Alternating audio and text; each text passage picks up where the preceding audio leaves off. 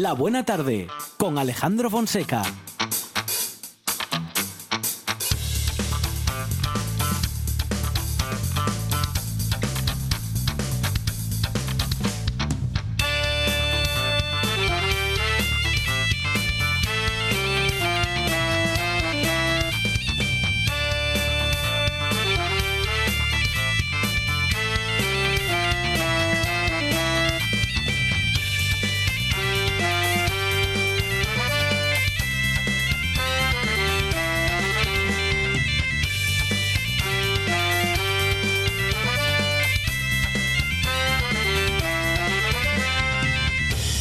Buenas tardes, son las 4 y 8 minutos de la tarde y esta es la radio del Principado de Asturias.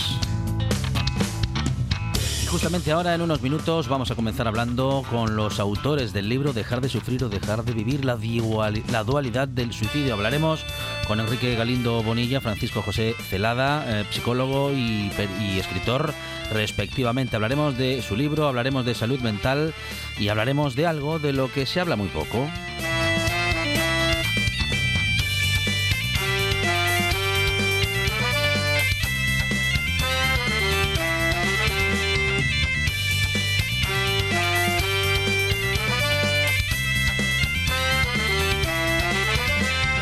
También en esta buena tarde de, bueno, pues de los temas de actualidad, porque sobre todo ellos y ellas están preparados y preparadas para pensar en voz alta. Carmen Sánchez, Nacho Fernández del Castro y Luis Felipe Capellín con los temas del día. Hablamos de alimentación con nuestro doctor en ciencia y tecnología de los alimentos Miguel Ángel Lurueña. Tendremos tiempo también para ir a la naturaleza con Amador Vázquez, que es ornitólogo, y también hablaremos de investigación y en particular de inteligencia artificial con Gene Cruelle. Y nos da tiempo a todo también. Vamos a hacer un recorrido al estilo de la buena tarde de las redes sociales como decimos, toda esta buena tarde tiene en la producción a Sandra González. Más producción y cosas inexplicables de Radio Monchi Álvarez. En la puesta en el aire, Juan Saiz Pendas. Y en la presentación, servidor Alejandro Fonseca, que estará contigo hasta las 6 en esto que se llama La Buena Tarde.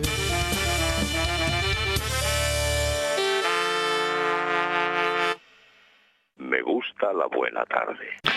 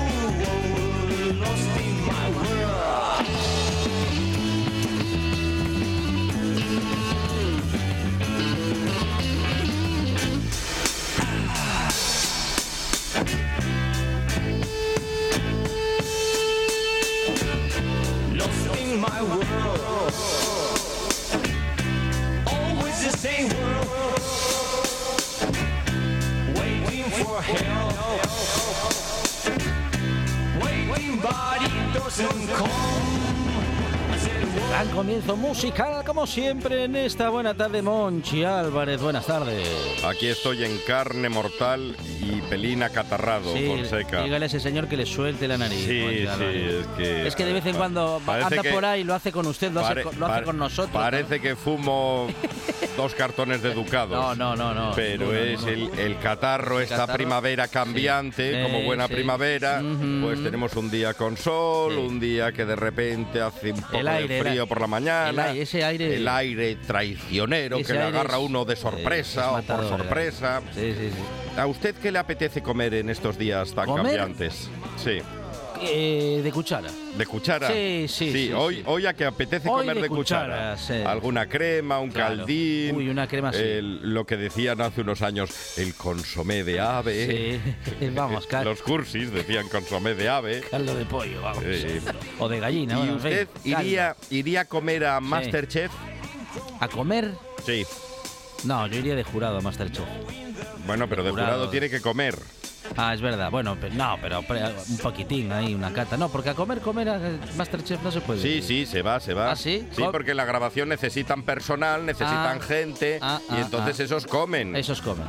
Pero comen esas cosas que hacen en, en el programa. ¿no? Mire, yo se lo digo de verdad, yo me Sí, lo pensaría. Pero hacen pocas. Me lo pensaría porque, Poca cantidad hacen. Porque 70 personas, que no Sí, son pocas, sí. 70 personas 70. se fueron de vareta Sí. después de probar el menú de Masterchef. Estaba muy bien, sí, esa serie.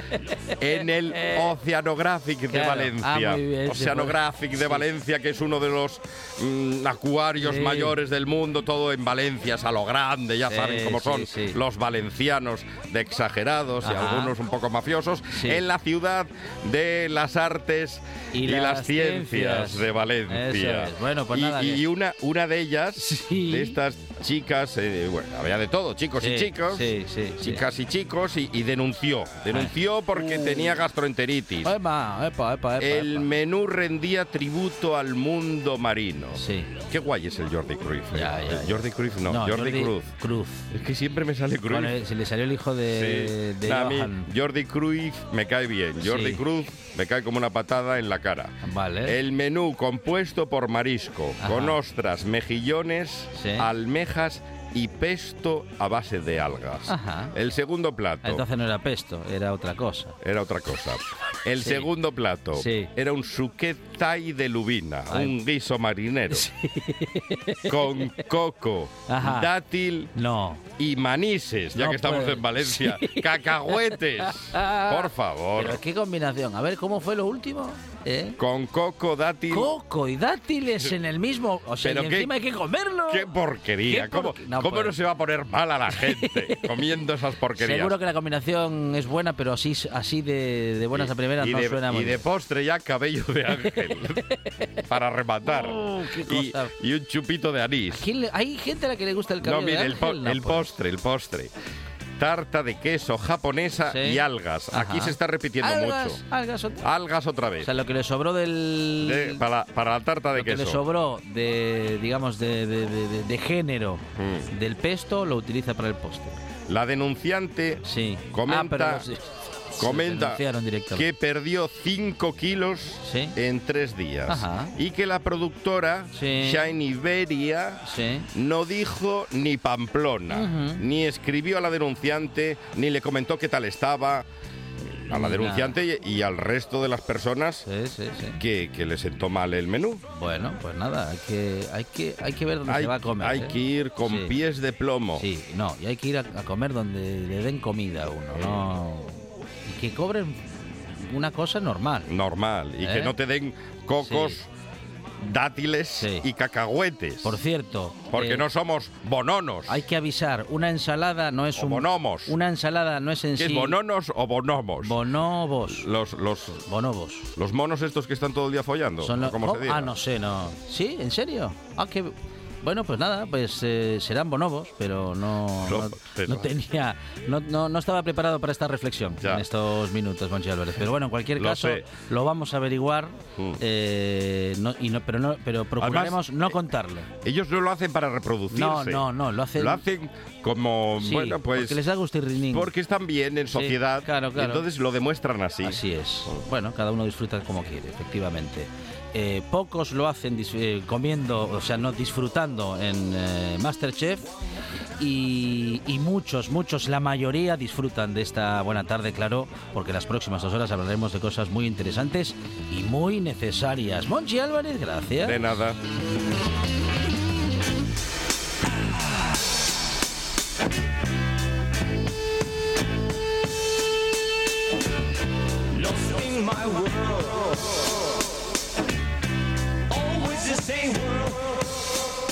La buena tarde con Alejandro Fonseca.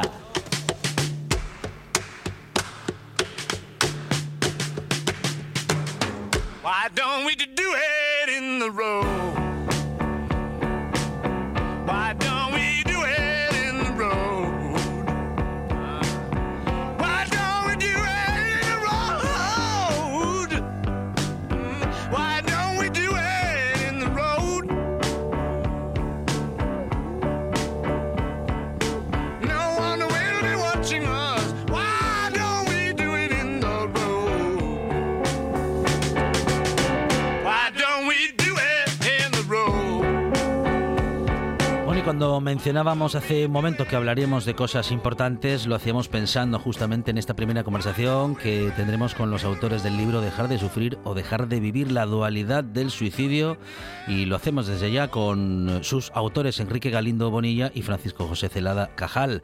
Enrique, ¿qué tal? Buenas tardes. Hola, buenas tardes. Bienvenido Enrique a esta buena tarde. Te escuchamos un poquito mal, no sé si estás con manos libres. si... No, pero sí, lo escucho un poco, un Bueno. poco con reverberación. Ahora, ahora lo resolvemos enseguida, Enrique, y estamos también en comunicación con Francisco José Celada, como decíamos. Francisco, ¿qué tal? Buenas tardes.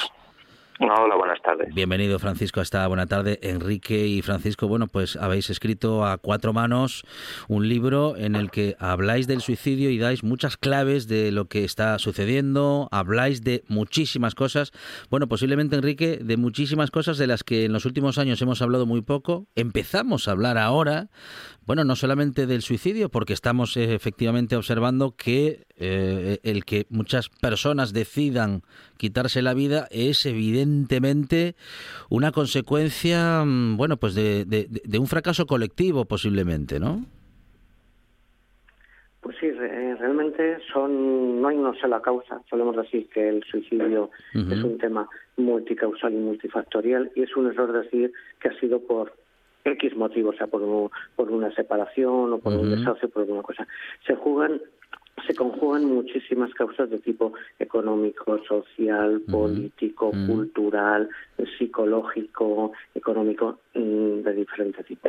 Entonces no se puede llegar a un reduccionismo y todo es un reflejo también de la sociedad en la que vivimos y se puede decir que hay en general eh, un fracaso de valores y de, y de una confluencia de motivos en la cual uno no es, libre, aunque se piense lo contrario, de tomar una decisión, sino que está influido por los factores negativos. Y justamente decía o mencionaba yo lo del fracaso colectivo, Enrique, porque lo pienso como una consecuencia de, por ejemplo, por nombrar uno de los, factores, digamos que generales, la falta de asistencia psicológica o la falta de, ¿qué diría yo? Pues de inversión, ¿no? En este apartado y sobre todo de, darle la importancia que tiene sanitariamente hablando, Enrique. Vamos a ver, empezamos porque en España no existe un plan de, prevención de suicidio como tal, sino que se, delega en, las, en las comunidades autónomas. Luego se pone algún dinero, pero es muy escaso, es un, un parcheado. Entonces no hay un, una gran inversión a gran, a gran escala. Por ejemplo, hace 20 años el tema de violencia machista mm, no se tocaba apenas porque eso era algo que se lavaba en casa, era de la, de la situación doméstica. Y, y después se ha invertido, se han hecho campañas y la situación vemos la que hay. Sin embargo, en suicidio estamos todavía al principio porque todavía sigue considerándose como algo también doméstico, algo que, que, que es la decisión de cada uno, cuando realmente no hay una decisión libre. Bueno, hablamos con Enrique Galindo como uno de los autores de este libro de Dejar de sufrir o dejar de vivir la dualidad del suicidio. Enrique es psicólogo y también coautor y también estamos en comunicación con eh, eh, pues eh, el otro autor del libro, Francisco José Celada, que es doce- docente e investiga- e investigador y también, como decimos, autor de esta publicación. Francisco, estamos haciendo, mm, bueno, como sociedad, quiero decir, muchas cosas muy mal y una de ellas es no hablar del suicidio, como, como sí estamos haciendo ahora sí parece en algunos medios de comunicación. Sí, sí, por supuesto. Yo creo que el problema eh, del suicidio es que no se habla y hablar salva vidas, ¿no? Eso es así de claro. Y como tú muy bien dices, eh, yo cuando mm, acabé mi tesis doctoral en el 2015, Ujú. que hablaba de los intentos de suicidio en Castilla-La Mancha, de los intentos, no de los suicidios, de los intentos, eh, me di cuenta que en esa época, en el 2015, que no es hace tanto, eh, todo eh, era un tema tabú y los medios de comunicación no hablabais de ello. Es más, no se, no se invitaba a nadie a hablar de ello ni en la televisión, ni en la radio, ni en los periódicos, ni en ningún sitio, porque los manuales de estilo eh, pues decían que, que tenéis que evitarlo, ¿no? En cambio, ahora ya se habla mucho de eh, conducta suicida y de la prevención de la conducta suicida, una cosa que, que es de alabar y que poco a poco va cogiendo una masa crítica y se va expandiendo entre todos los medios de comunicación. Ujú. Enrique, em, dice Francisco algo con lo que estamos muy de acuerdo, eh, que es que em, no hablar es lo peor que podemos hacer respecto de los problemas en general y bueno, respecto de un problema social como el del suicidio en, en particular y también con las personas que bueno que en un momento determinado nos confiesan que están muy mal, que están deprimidas y que están pensando en quitarse la vida. Hay que hablar también con esas personas, Enrique. Sí, totalmente. Vamos a ver, el principio de todo es hablar. Normalmente no tenemos a un profesional médico, profesional de enfermería o de servicios sociales, pero sí tenemos al lado a un amigo, alguien de un club, de una asociación, que se le puede contar algún problema y se puede iniciar una labor de acompañamiento y de ponerlo en contacto con los diferentes recursos, ya sea de salud mental o de otra índole, para ayudarle. Lo cierto está que, como decimos en esta especie de lema que repetimos una y otra vez, hablar salva vidas, el silencio mata.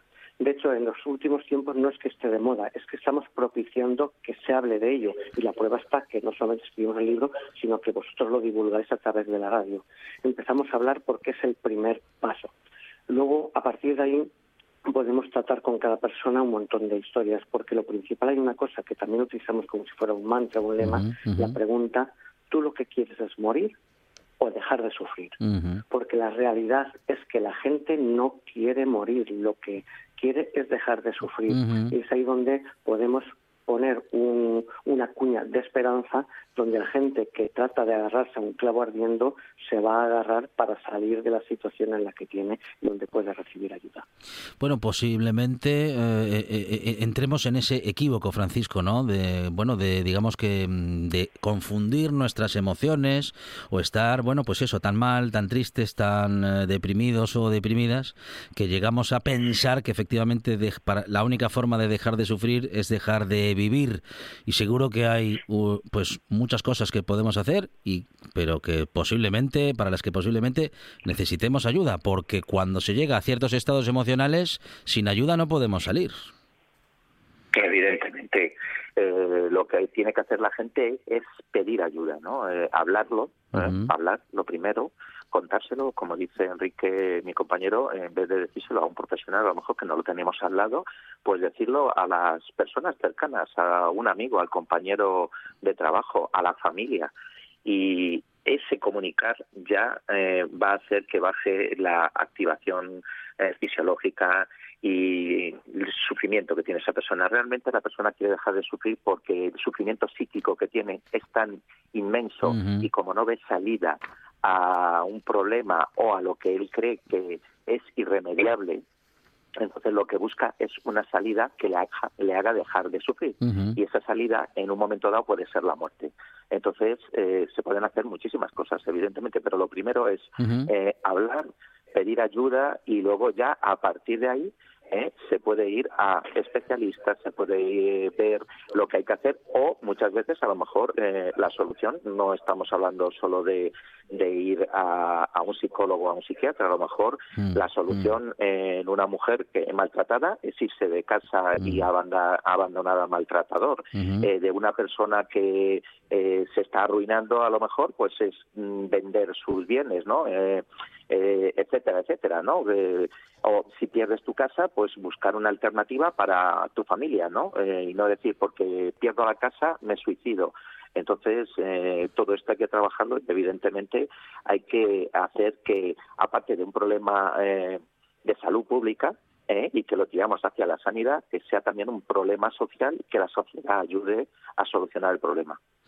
Enrique Francisco, eh, también nos encontramos en vuestro libro con un apartado específico para jóvenes y adolescentes. Si el suicidio ya es eh, bueno una, una tragedia en sí misma en, en cualquier familia y una muy mala noticia para la sociedad en general, eh, lo, es mucho más aún cuando hablamos de una persona joven o incluso de, de niños. ¿cómo, ¿Cómo afrontamos este, este drama actual? Porque los números, como bien decís también en vuestro libro, los números y las estadísticas pues prácticamente gritan, ¿no?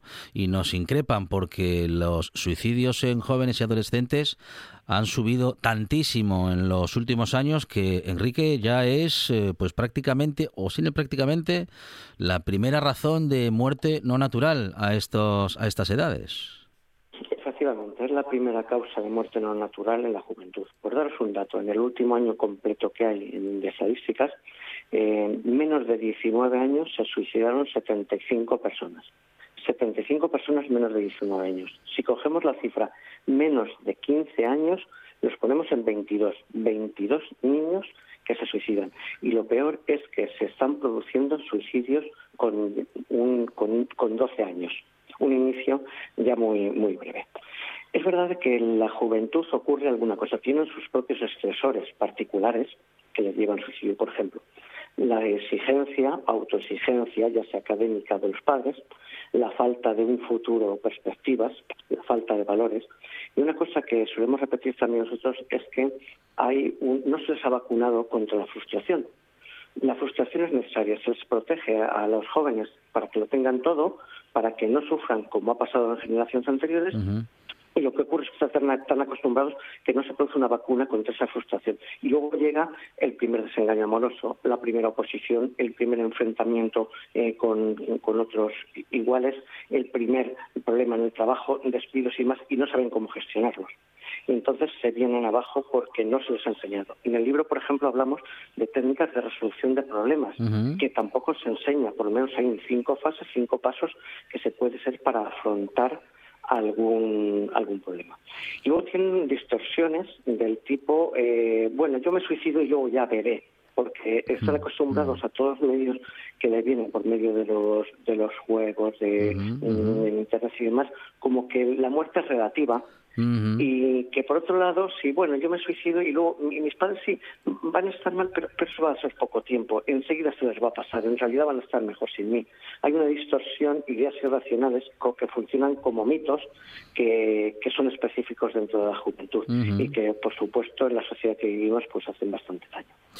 Un libro interesantísimo, importante, necesario, en el que nos encontramos con muchísimas claves para afrontar, pues, eh, una, un desafío, un, pues, como el que se puede presentar en la vida de cualquier familia, el de las ideas suicidas o incluso el del suicidio cuando este ya haya sucedido. En cualquier caso, muchas claves, muchos eh, consejos y muchos datos que nos pueden ayudar, bueno, pues a hacer las cosas mejor, incluso a pasar por un momento tan difícil eh, de una manera, bueno, pues en fin, ¿qué diría yo? Con más datos, con más, más, más instruidos también y más capacitados. Eh, hay mucho que aprender y sobre todo hay mucho que hablar y a la vez, a partir de todas estas conversaciones, aprender respecto de, bueno, pues de uno de los males de nuestro tiempo. Posiblemente, eh, pues un mal que lleva con nosotros toda la historia de la humanidad, pero que en los últimos tiempos, en estos tiempos, bueno, en fin, Francisco, tan, no sé, particulares y tan, ¿qué diría yo?, de, de, de estar hipercomunicados y a la vez todos cada vez más solos, Francisco. la verdad es que ahora mismo por eso hablamos mm, solo mm, no solo decimos que es un problema de salud pública, que es un problema social también, ¿no? ujú. Ya Durkheim lo decía antiguamente que era un problema social, pero ahora mismo eh, yo creo que mm, más que nunca eh, es un problema social porque eh, el individualismo, las personas que están solas, eh, la hiperconectividad, la hiperconectividad que nos hace estar solos, eh, el bullying en los muchachos, porque claro, antes un niño podía tener bullying en el colegio, que también siempre ha existido, pero una cosa que eh, pasadas unas horas del colegio se podía cortar, pero ahora no, ahora como están conectados con el móvil y los niños ya sabemos que desde la primera comunión ya les están regalando un móvil, que yo nunca daría un móvil a partir eh, a partir de 12 o 14 años como mínimo, no daría antes. Eh, los niños están conectados y entonces, claro, ese bullying eh, se convierte en 24 horas. Entonces, mm, la sociedad de hoy es amable, es una sociedad que que no es dura con, con las personas o es al revés, es una sociedad tan moderna, tan potente, tan con tanto estrés, con tantas prisas que hacen que, que todo esto eh, eh, cargue contra las personas y haga que las conductas suicidas a veces se disparen. El eh, docente e investigador Francisco José Celada, quien acaba de intervenir y también ha estado con nosotros el psicólogo Enrique Galindo, ambos eh, autores del libro Dejar de sufrir o dejar de vivir, la dualidad del suicidio. Eh, Enrique, Francisco, muchísimas gracias por estos minutos de radio y por una publicación tan interesante. Gracias a vosotros. Muchas gracias.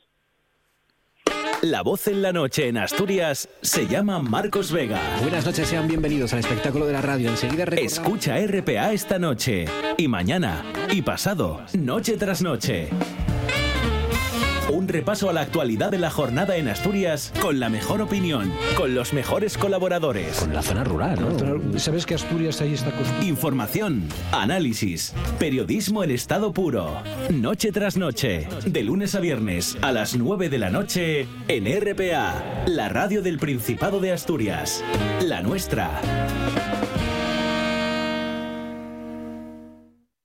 Programa de viajes, turismo, aventura e historia lleno de contenidos didácticos con los que aprender y divertirse.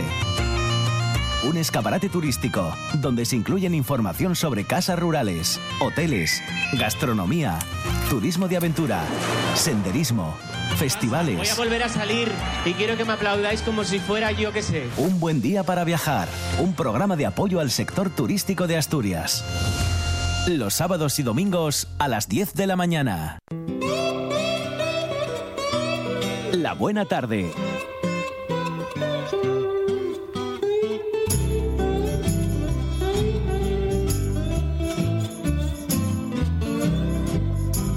Despierto en la mañana y el sol a mí me da. Me siento muy feliz, estás. Bueno, vamos a hablar de los temas de actualidad y lo hacemos desde ya con Carmen Sánchez. Carmen, ¿qué tal? Buenas tardes. Pues muy bien, buenas tardes. Nacho Fernández del Castro, bienvenido. Muy buenas Y tardes. Luis Felipe Capellín, ¿qué tal? Muy bien, buenas tardes. Pues hablamos, bueno, pues como hemos hablado otras veces también de, bueno, pues del suicidio. Eh, lo hemos abordado ya con los autores Enrique Galindo y Francisco José Celada de este libro de Dejar de sufrir o dejar de vivir, eh, la dualidad del suicidio. Claro, a veces, eh, Carmen, el sufrimiento es tal que, mm, pues tenemos esas ideas, ¿no? O tenemos esa idea de que solamente dejando de vivir podemos dejar de sufrir, porque no sopor- no aguantamos más.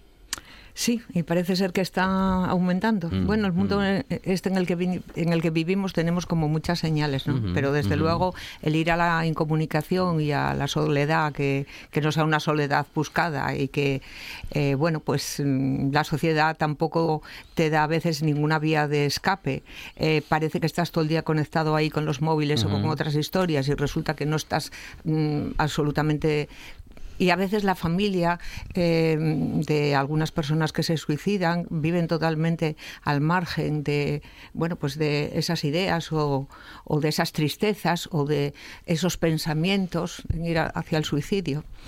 Y bueno, pues, a mí me parece que, que es un síntoma más de esta sociedad a la que si no ponemos eh, remedio y Mm, volvemos un poco para, para atrás en lo que es la comunicación entre las personas y evitar ese, el, el aislamiento y además tener focos de atención en, en personas para fijarnos pues quién puede necesitar, quién no puede necesitar, los amigos.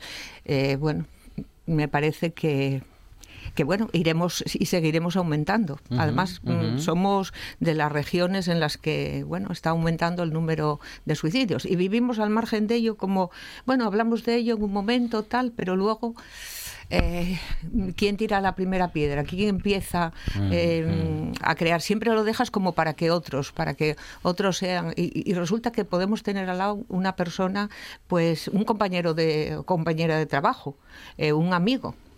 Te digo por experiencias Sí, vividas. sí, sí, sí, y parece que no nos importa y resulta Mm, mm. que son pasos en los que todos debemos de, de ir dando un poco y no Ujú, dejar eh, el aislamiento social que cada vez cree más costra alrededor y cada vez cree más incomunicación. Justamente hablando de estos tiempos y de esa incomunicación, eh, Nacho, parece mentira, ¿no? En eh, la época en la que más canales de comunicación hay, es en la que menos comunicados estamos. Sí, bueno, e- ese es uno de los problemas básicos. De hecho, yo, bueno, varios foros filosóficos de los que hacía, eh, de- los dediqué a este tema, ¿no? La, la gran paradoja de la sociedad de la comunicación, que es la incomunicación tremenda en la que se vive, ¿no?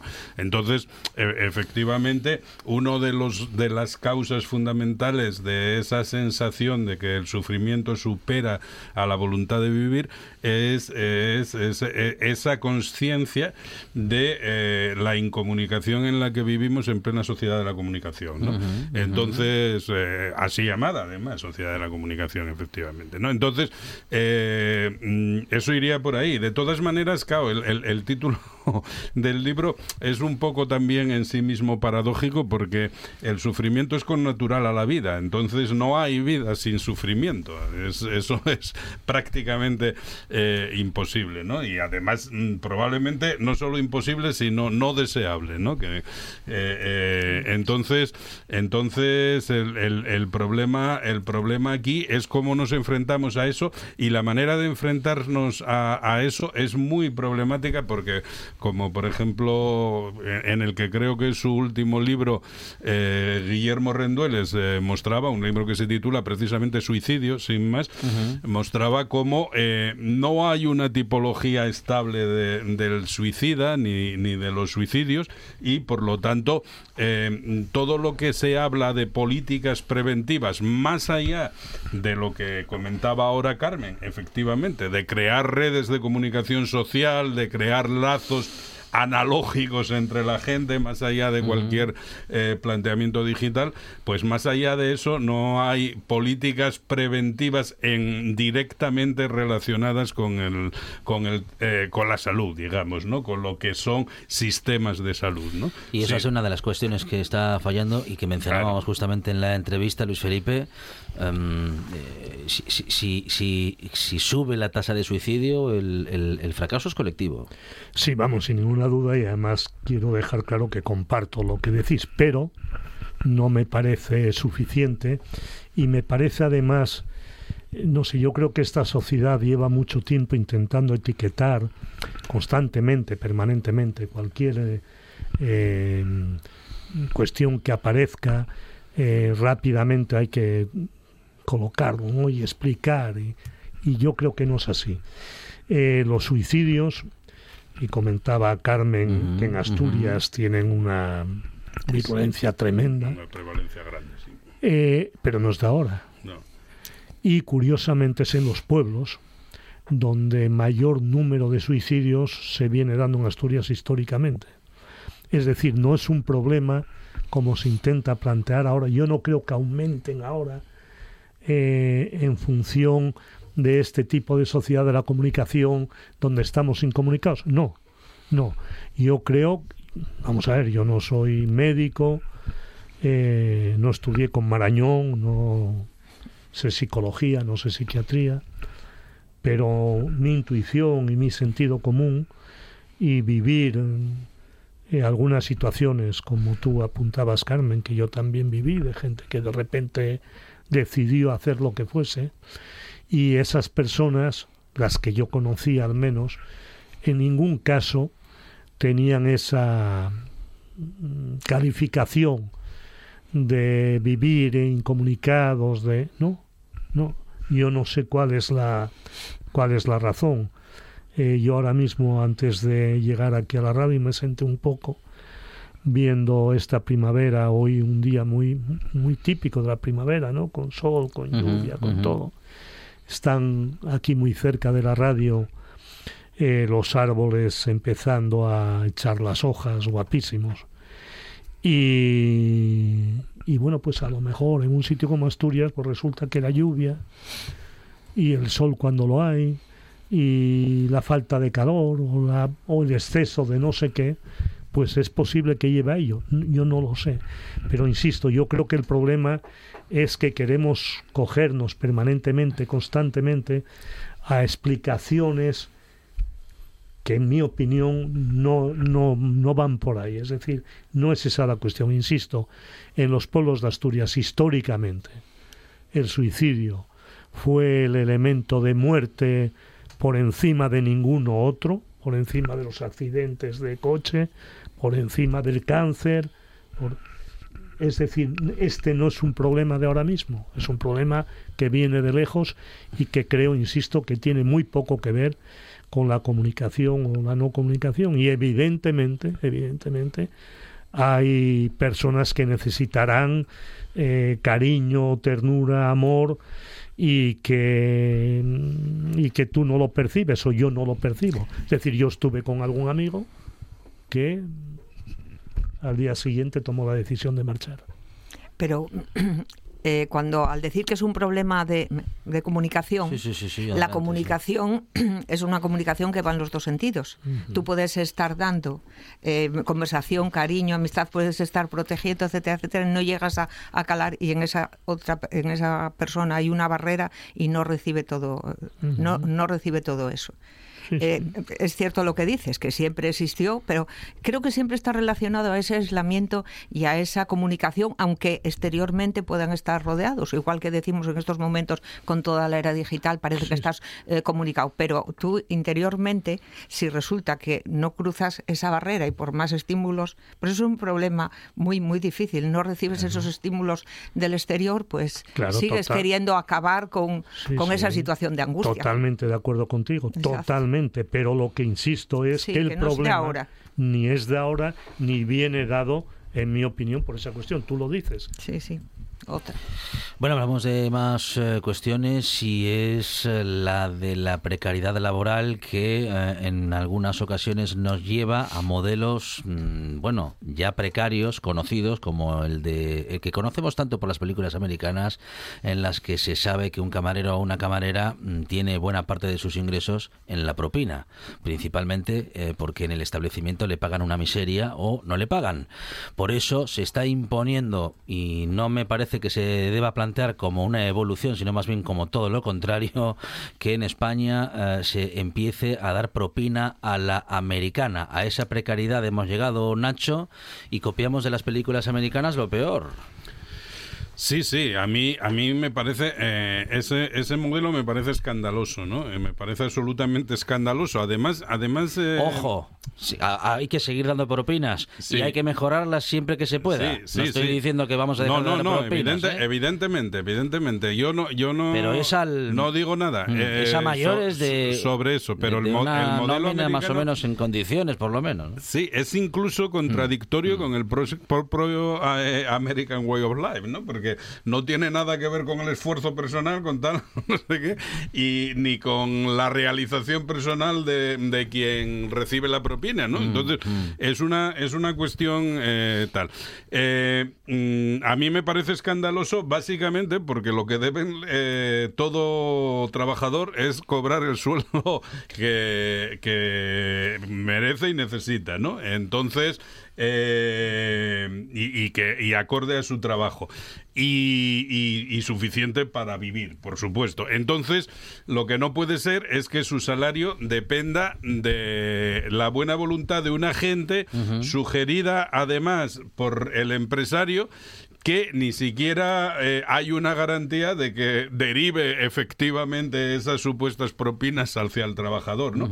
Cosa distinta eh, son otros modelos, como los modelos sajones europeos que efectivamente incluyen la propina en la eh, como obligatoria en la propia cuenta y que además ahí sí se sabe que va el camarero, ¿no? Y se sabe, bueno, yo por ejemplo tengo tengo experiencias personales, yo qué sé, pues en Dublín, por ejemplo, en el Temple Bar, ¿no? En el, en el barrio de copas de, de Dublín, pues de, de ir a un, a, una, a un local donde me encuentro con un camarero que es andaluz. Y claro, él, me, él em, bueno, tenemos una conversación, un, un buen rollo, tal, no sé qué, y al final eh, me dice, bueno, nada, os voy a quitar el- el- la propina de la cuenta. Y quita la propina de la cuenta, lo cual demuestra que efectivamente la cobra él. Porque si no la cobrase no podría quitarla. Entonces, mm, esa es otra historia, ¿no? Pero claro, el modelo americano me parece escandaloso por eso, por, porque es, eh, mm, es una sugerencia de quien debe pagar un salario justo, de que completen su salario eh, desde una supuesta bu- buena voluntad eh, o un, un supuesto eh, respeto hacia el trabajador quienes están eh, eh, obteniendo un servicio eh, que supuestamente presta su empresa, ¿no? Entonces, bueno, me parece absolutamente escandaloso. ya digo. Carmen. Bueno, claro, pues ya lo has dicho, no es un sobresueldo, porque parece Claro. que es que la propina es un sobresueldo. No, perdona. El trabajador tiene, la trabajadora tiene que cobrar el sueldo por su trabajo. Yo, mm, yo suelo dar propinas, más o menos, yo he de decir también, que doy más o menos ver. según el servicio eh, que te han dado. Y hay veces que dices, pues no, no me da la gana de propina, por, pues por lo que sea, porque no estás contento con, con el servicio. Eh, este modelo que dicen americano, como decías tú, en muchos países del mundo te, te lo incluyen. Yo ya la primera vez, hace uf, 50 años o más, en Italia fue la primera vez en la que sí. a mí me, me venía eso incluido. Y bueno, entonces no sabías de qué iba, eh, tampoco sabías que se podía quitar o, o no. Pero a mí me, mm, muchas veces, por ejemplo, en algún crucero que fui, hay una costumbre de una propina general para todos. Pues yo esa no la daba y sin embargo daba a las personas que a mí me han atendido y que me, han- me han atendido bien. Para justificar, yo vi una entrevista con un, escuché una entrevista con un empresario eh, de estos que había mm, instalado mm, esta, esta propina en el, y decía que bueno, que mucha gente muy bien, porque ahora se paga con tarjeta y ah, todos tenemos dinero suelto o algún billete pequeño para, según lo que sea, eh, dar la propina que quieras. Eh, o sea que por comodidad para mí no es. Y luego es que argumentaban que así la propina iba a los trabajadores, bueno, era entre todos porque era parece ser cocineros, etcétera, etcétera, y que incluso que pagaban eh, que pagaban por ella.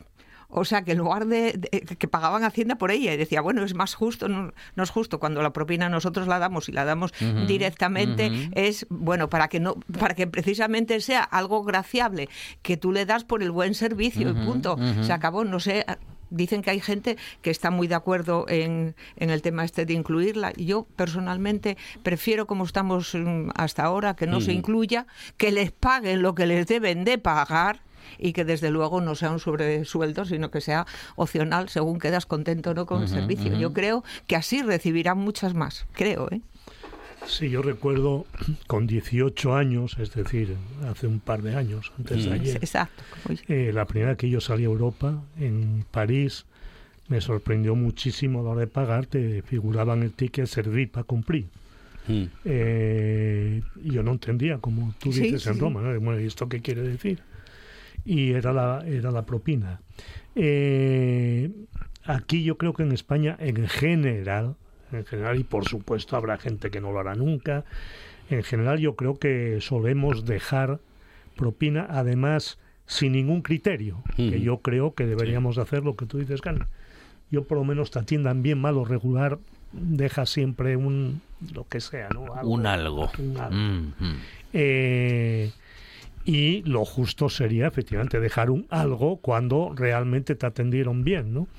Eh, yo creo que todas estas fórmulas mm, forman parte de un sistema, de un capitalismo cada vez más Canalla. más canalla, más insoportable, más abusivo y pienso que realmente al final eh, quienes eh, trabajan en, en estos sectores no se van a beneficiar de, de esta propina tal como se concibe. Y sin embargo yo creo que si tú preguntas y yo lo comento alguna vez con gente que trabaja en la hostelería en general están contentos con el sistema como lo tenemos aquí. Es decir, aquí vas y efectivamente, Carmen, comentabas, tú vas a cenar a un restaurante y a lo mejor se paga con tarjeta y siempre se busca la manera de mm, decir, oye, bueno, vamos a dejar eh, tal. Nosotros, eh, no sé si salimos a cenar en grupos, una pandilla y pagamos a escote lo que nos corresponda y siempre calculas un porcentaje mayor para la para la propina. Es decir, si te sale a yo que sé, a 27 euros, pues pones 30 o pones no sé qué. La propina es una propina considerable si somos Varios. bastantes los que vamos Mm. y yo creo que eso es lo que realmente favorece al trabajador partiendo siempre, siempre, siempre de la base de que es el salario del trabajador lo que tiene que ser digno y lo que tiene que servirle para vivir. Y la propina, como su propio nombre indica, es para, para ayudarlo. Bueno, y tenemos más cuestiones y justamente hablando del mundo del trabajo, el Tribunal de Justicia de la Unión Europea ha establecido que el descanso labora- diario laboral es independiente del semanal y ampara a la parte débil de la redacción laboral y dictamina que son derechos autónomos, que el mínimo de descanso diario de 11 horas consecutivas entre jornada y jornada debe sumarse al semanal de 24 horas inter- ininterrumpidas. Parece mentira que tengamos que estar explicando esto a esas alturas, ¿no? Eso es lo que digo yo. Mm. Cuando, desde luego, esto sería como lo, lo normal, ¿no? Que tenga que ser noticia del periódico, de- además de un tribunal europeo, Mm, ¿no? mm. Por- Porque si fuera a más, vamos a proteger más la parte de- débil y todavía eh, mm, eh, sumamos algún tipo de, de Mm, medida más favorable. Pero, O sea, oye, para entendernos, sencillo, ¿eh? Entre Sí. la salida y la entrada no puede haber menos de 11 horas. Yo creía que eran 12, bueno, son 11. Y, y luego para que haya un descanso de descanso de verdad, de asueto laboral, tiene que ser mínimo, mínimo, mínimo 24 horas o más. O más, sí, sí, efectivamente. Y además que son dos derechos mm, que no se pueden unir, tal, no sé qué, están separados. Eh, el derecho que tienes, efectivamente, a tener mm, como, como mínimo ese, de- ese descanso diario, además prevalecería sobre, porque los que hacen turnos un poco distintos y esas cosas, eh, trabajan en, en otros turnos, primero tiene que considerarse eh, la pausa que tiene, bueno, la pausa, el, Mm, el descanso que tienen diario y luego, después de cumplirse el descanso diario, el, el descanso semanal. O sea, a mí me parece que, a ver, son de las cosas que caen de cajón. Sí, sí. que- Pero el mundo en el que vivimos es este, que tenga que alguien de la Unión Mm, Europea, mm. un tribunal, venir a, a- poner en cuestión, que por cierto, hay dos legislaciones y que bien- están en vigor desde hace ya muchísimos años. Bueno, Nacho, aquí va- vais a estar, yo creo que vais a estar muy de acuerdo todos, ¿no? Sí, sí, no, es, es, es que efectivamente es de cajón y lo que sorprende es eh, que un tribunal tenga que decirlo, ¿no? Eh, eso, eso es lo que sorprende y solo se puede eh, justificar precisamente porque vivimos en el tiempo que vivimos, como decíamos antes, de capitalismo canalla, ¿no? Porque si no, mm, vamos, es que eso es una cosa absolutamente evidente, ¿no? Y curiosamente, eh, probablemente quienes más mm, claro lo tengan son las grandes empresas que tienen que trabajar a turnos o los hospitales y tal, donde eso en general eh, se respeta escrupulosamente porque efectivamente se da prioridad al descanso diario a la hora de calcular lo- lo- los periodos de descanso, ¿no? Entonces, bueno, pero, pero lo que digo, ya digo, que es absolutamente casi escandaloso que tenga que venir un tribunal a decirlo, ¿no? Sí, pero a mí me parece más escandaloso todavía que eso esté sucediendo. Ya, ya, ya. Tú hablas de efectivamente esas grandes empresas o medianas empresas con un volumen de trabajadores y trabajadoras suficiente como para que no les quede más Sí, remedio sí. que aplicar la legislación. Sí. Eh, yo estoy seguro que ahora mismo cuando eh, algunas personas hayan leído la noticia habrán puesto el grito en el cielo y habrán dicho, pero bueno, ¿qué quieren? ¿Qué más quieren? ¿Hasta dónde van a llevarnos? Sí, sí. Esa es la realidad que se vive en este país en determinados eh, sectores y yo creo que lo sabemos. Es decir, es de sentido común, pero sabemos que ese sentido común no se aplica. Y, y estos eh, canallas, decíamos antes, sinvergüenzas, cada uno puede poner el calificativo que quiera, que van de empresarios, sin serlo, son empresarios piratas, eh, son los que impiden que quienes están trabajando en sus empresas eh, dispongan de esa jornada, de esas 11 horas mínimo que les permita ir a casa y, y tener un, un mínimo. Yo me río muchas veces, me río por no llorar o por no ciscarme en todo lo que se puede hacer, ¿no? Cuando te hablan de conciliación familiar y este tipo de cosas. O sea, que, bueno, ¿de qué estamos hablando? Porque yo creo que todos quienes estamos aquí ahora mismo en esta mesa y quienes nos están escuchando, estoy seguro que conocemos casos en los que esta ley no se aplica. Estoy seguro. Y es posible que alguien diga, oye, yo no.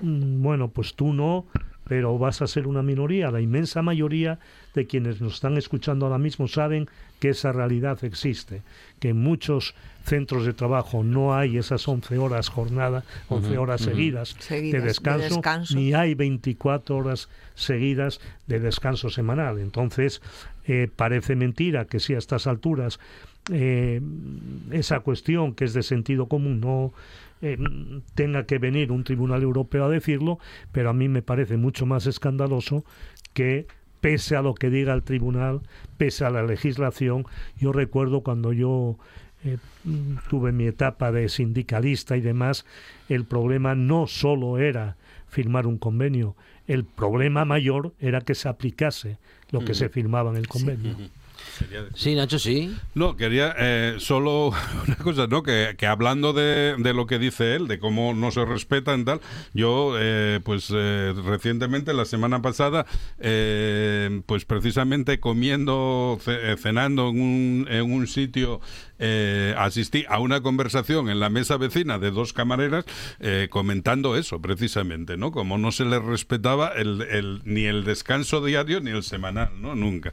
Eh, pero luego lo de lo del calificativo canalla, que quiero decir también que lo digo un poco en homenaje a, a César Rendueles, ya que hablábamos de su padre, el, eh, en su libro Capitalismo Canalla, que es un delicioso análisis del capitalismo actual a partir de lecturas literarias de, de la literatura universal, ¿no? Entonces, bueno, es, es un libro delicioso que recomiendo a todo el mundo y que se titula así, Capitalismo Canalla. Ya que hablas de literatura universal, recordar a Pablo Neruda en sus poemas Chacales que el chacal despreciaría. Esos son estos personajes.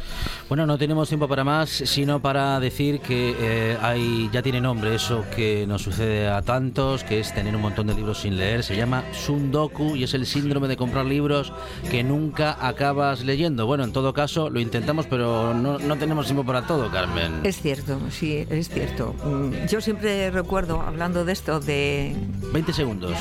Bueno, de Pepe Segovia, un tío filósofo que Sí, ya se murió, sí. que escribió un libro mm, que decía eh, Anochece y aún no he leído todos los libros, se titula, y eso me lo aplico a mí misma cuando a veces compro libros, yo también, que es que me agobian, los tengo ahí en una pila, eh, confío en leerlos en algún momento. Carmen Sánchez, Nacho Fernández del Castro, Luis Felipe Capellín, gracias. Muchas gracias.